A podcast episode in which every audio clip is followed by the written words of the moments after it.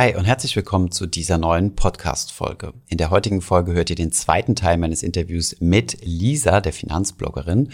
Und ich habe ihr eure Fragen gestellt, die ihr uns vorher auf Instagram gestellt habt. Unter anderem habe ich sie gefragt, was sie mit 10.000 Euro machen würde, was ihre Lieblingsaktien sind und warum sie regelmäßig Pyjamas zugeschickt bekommt von Aktien, in die sie investiert hat. Viel Spaß bei dieser Folge.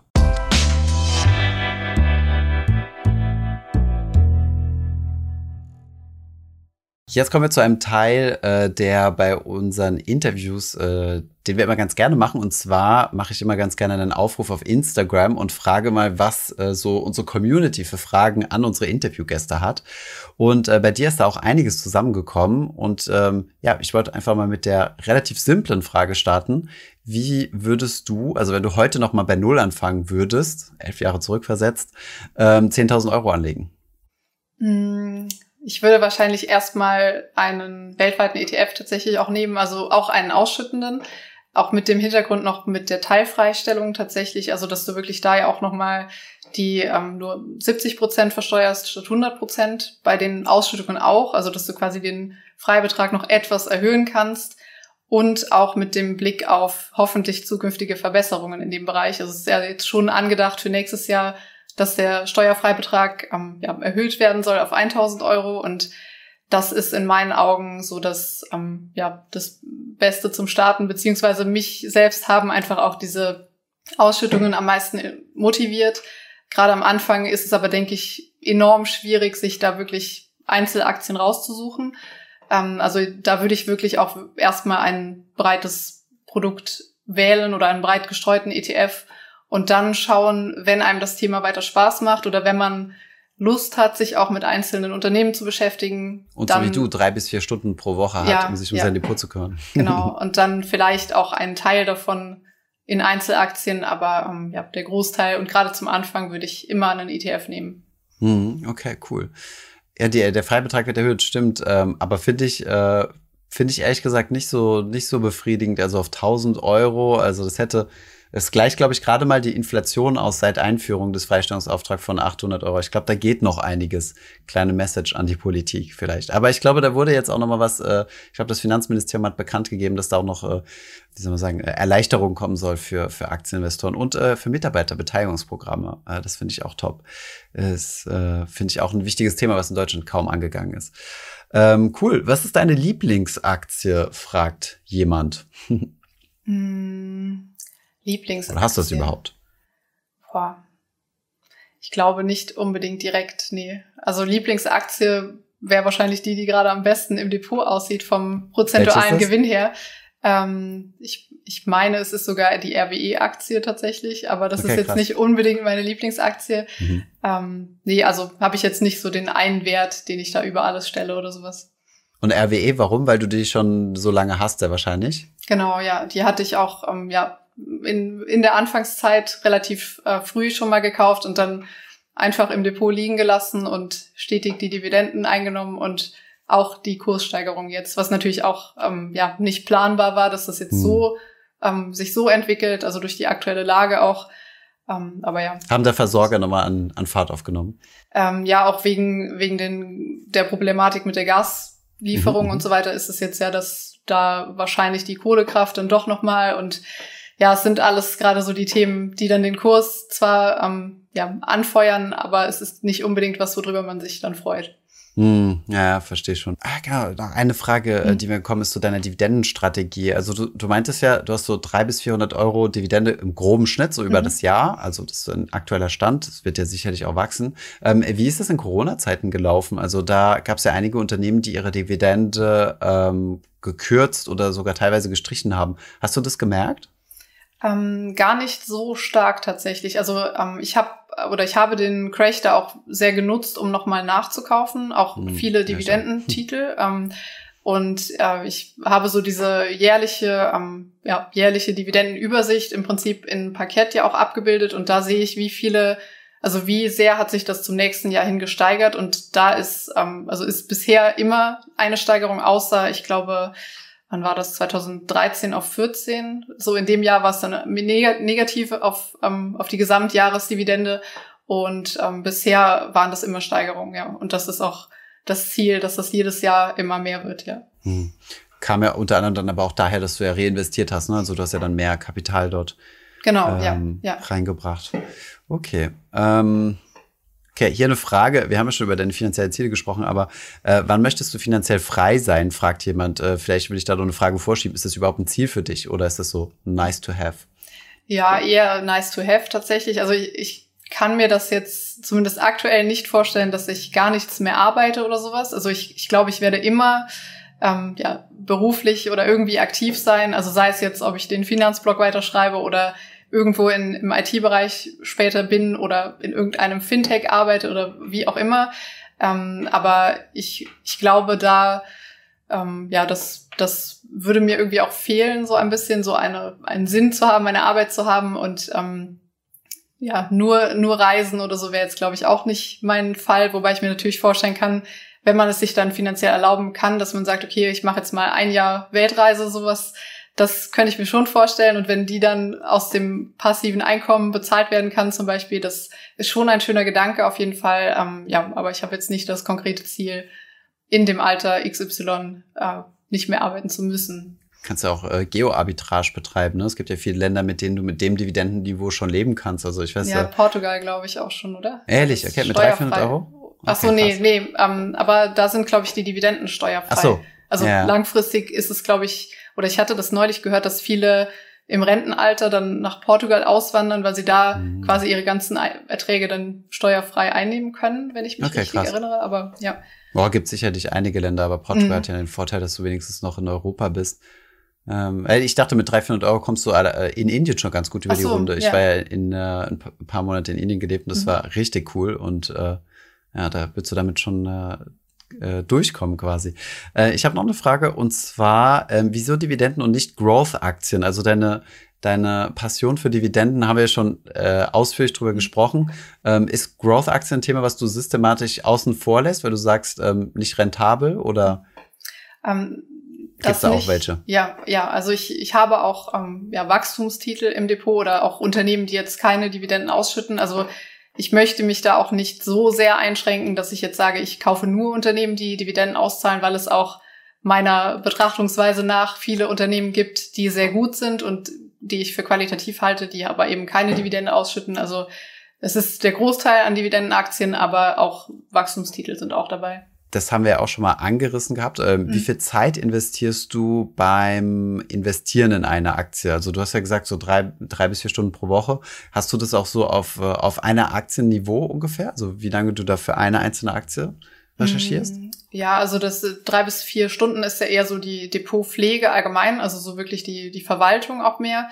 Ähm, und wenn ich mir eine Aktie anschaue und die dann auch potenziell kaufen möchte, dann sind das schon äh, mehrere Stunden über mehrere Wochen verteilt. Also dass ich mhm. wirklich sage, okay, regnerischer Sonntag, ich wollte mhm. oder ich gucke auf meine Watchlist, was habe ich da noch für Unternehmen drauf? Vielleicht äh, schaue ich mir heute aus der Branche ähm, Aufzugsbauer schaue ich mir heute an und mhm. will da für mich die beste Aktie rausfinden, weil ich in der Branche investieren will, jetzt mal als Beispiel. Ja. Und ähm, das sind dann so, ja, so Recherchearbeiten, die dann auch wirklich viel, viel Zeit in Anspruch nehmen und ähm, bis es dann oder bis die Entscheidung dann gefallen ist, da können wirklich Wochen mittlerweile vergehen, also ganz anders als am Anfang früher.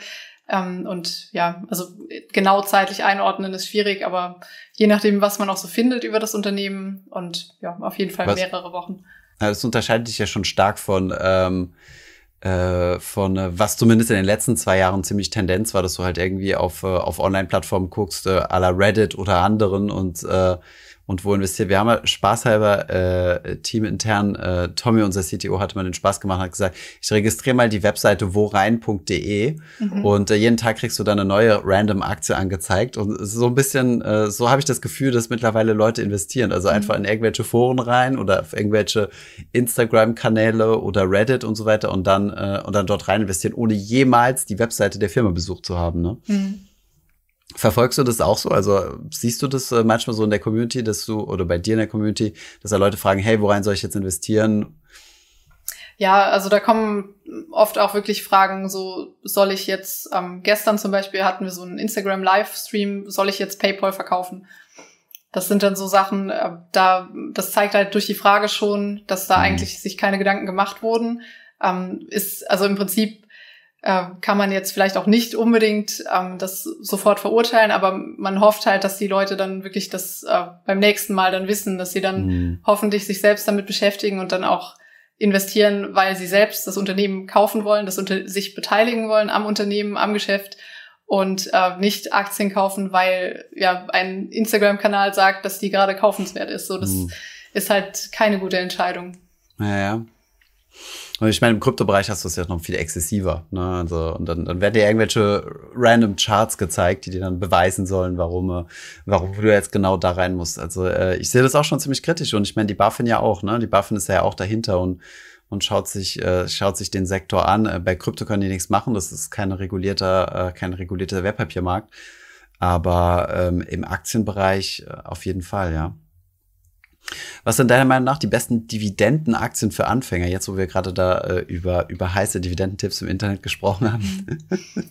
ähm, also wenn es wirklich um Einzelaktien geht, dann sind es wahrscheinlich, also das hatten wir, glaube ich, im ersten Teil schon so diese klassischen, eher langweiligeren Titel, also vielleicht auch Value-Aktien kann man auch sagen, ähm, die wirklich ihre Dividenden sich auch leisten können, also wo man wirklich nachvollziehen kann, dass die Dividende nicht aus der Substanz des Unternehmens gezahlt wird und da gibt es ja viele Beispiele oder auch zum Beispiel Dividendenaristokraten, die das schon seit 25 Jahren oder seit teilweise auch seit 100 Jahren schon schaffen. Ähm, und da würde ich dann schon nachschauen, also jetzt ähm, möglichst solide Geschäftsmodelle und vielleicht ähm, zum Einstieg Basiskonsumgütersektor ist vielleicht, ähm, kann man gut auch verstehen als Anfänger. Also da muss man jetzt ähm, vielleicht nicht Spezialfachwissen unbedingt haben, um, um den Markt zu verstehen. Und das wären, glaube ich, so die ersten Bereiche, wo ich dann. Versorger, mich, mich Infrastruktur umgucke. ist ja auch mhm. immer noch relativ dividendenstark, ne? Was hast du noch für, für dividendenstarke Bereiche? Alles mit Immobilien, REITs sowieso. Machst du solche Spezialinvestments? Also es gibt ja, äh, Luis Passos hat ja mal ein Buch geschrieben, zu ähm, alles, was mit so hoch ausschüttenden äh, Wertpapieren zu tun hat. Ist das ein Thema für dich? Also da gibt's ja solche speziellen kanadischen Konstrukte und Co. Mhm. Ähm, ja, ich finde das äußerst interessant, muss ich sagen. Also ich habe auch ähm, eine Aktie aus dem Bereich in meinem Depot, also auch wirklich so ein, ein Hochdividendenzahler. Ähm, und ich habe auch das Buch tatsächlich auf meiner Wunschliste. Also das, er hat ja das äh, nur Bares ist Wahres, das ist ja auch eins, aber er hat auch noch speziell eins zum Thema BDCs, also das, ähm, da will ich mich unbedingt nochmal einlesen. Und ich glaube, das könnte auch was für mich sein. Ähm, bisher habe ich aber da jetzt nicht den, den Hauptfokus drauf. Hm, ist auch schwieriger, die zu bekommen, ne? Ich glaube, du brauchst dann äh, irgendwelche ich Spezialbroker, glaub, um hm. da ranzukommen. Muss dann auch, glaube ich, dann selbst nochmal steuerliche Dokumente ausfüllen, äh, Kanada, USA oder so, damit du nicht mit der vollen Quellensteuer belastet wirst und so. Also ist nochmal ein zusätzlicher Aufwand, würde ich sagen, ja. Mhm. Cool. Achtest du bei den äh, ETFs eigentlich auch auf, äh, auf Ausschüttende oder hast du da dann Thesaurierende gewählt? Mm, sowohl als auch. Also ich bevorzuge, wenn ich die Auswahl habe zwischen dem gleichen Produkt sozusagen oder zwischen der gleichen Abbildung, dann nehme ich schon lieber den Ausschüttenden tatsächlich. Ähm, ich habe aber auch welche, die thesaurierend sind, einfach weil es kein, kein ausschüttendes Produkt dazu gab. Ja. Hm. Und worauf äh, konzentrierst du dich eher? Also ist hier eine Frage aus Instagram. Mhm. Dividendenrendite oder Dividendenwachstum?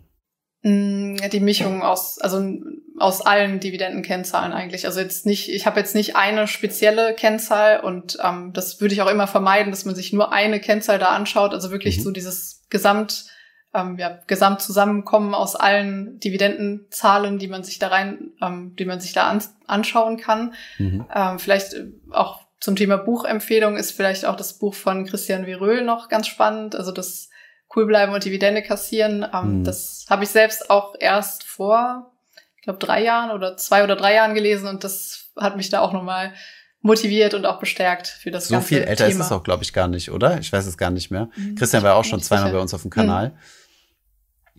Ähm, weiß aber auch nicht, wann das erschienen ist. Er meinte auch zu mir, weiß gar nicht, ob ich das so äh, öffentlich sagen kann, aber dass er auch noch mal eins schreiben wollte. Und äh, ja, bin mal sehr gespannt auf jeden Fall. Mhm. Ja, coole Sache. Ich glaube, das waren so die, äh, die wichtigsten Fragen in dem Bereich. Alle, also diese hat ja so verschiedenste Dinge angesprochen. Äh, Parkett äh, als Software, die du benutzt, äh, das Buch von Christian Röhl und noch verschiedene andere Dinge. Wir verlinken mal alles unten in der Videobeschreibung für äh, und natürlich auch deinen Instagram-Kanal äh, für Leute, die da ähm, ja, sich intensiver mit der Thematik beschäftigen wollen. Lisa, vielen Dank, dass du zu Gast warst. Äh, du bist äh, ja auch immer ganz äh, fleißig bei uns bei den Streams dabei gewesen mhm. und äh, ich finde deinen Kanal aber auch ziemlich cool. Ähm, du postest ja auch äh, regelmäßig so Aktien aus ähm, oder äh, so, so Bilder quasi aus dem echten mhm. Leben, wo da eine AG dahinter steckt. Das finde ich eigentlich ziemlich cool, weil die meisten Firmen tatsächlich, die du da postest, kenne ich überhaupt nicht. Aber ich bin auch kein ja. Profi. Von daher danke, dass du zu Besuch warst und deine sehr interessanten Insights geteilt hast. Danke für die Einladung. Bis dann. Ciao.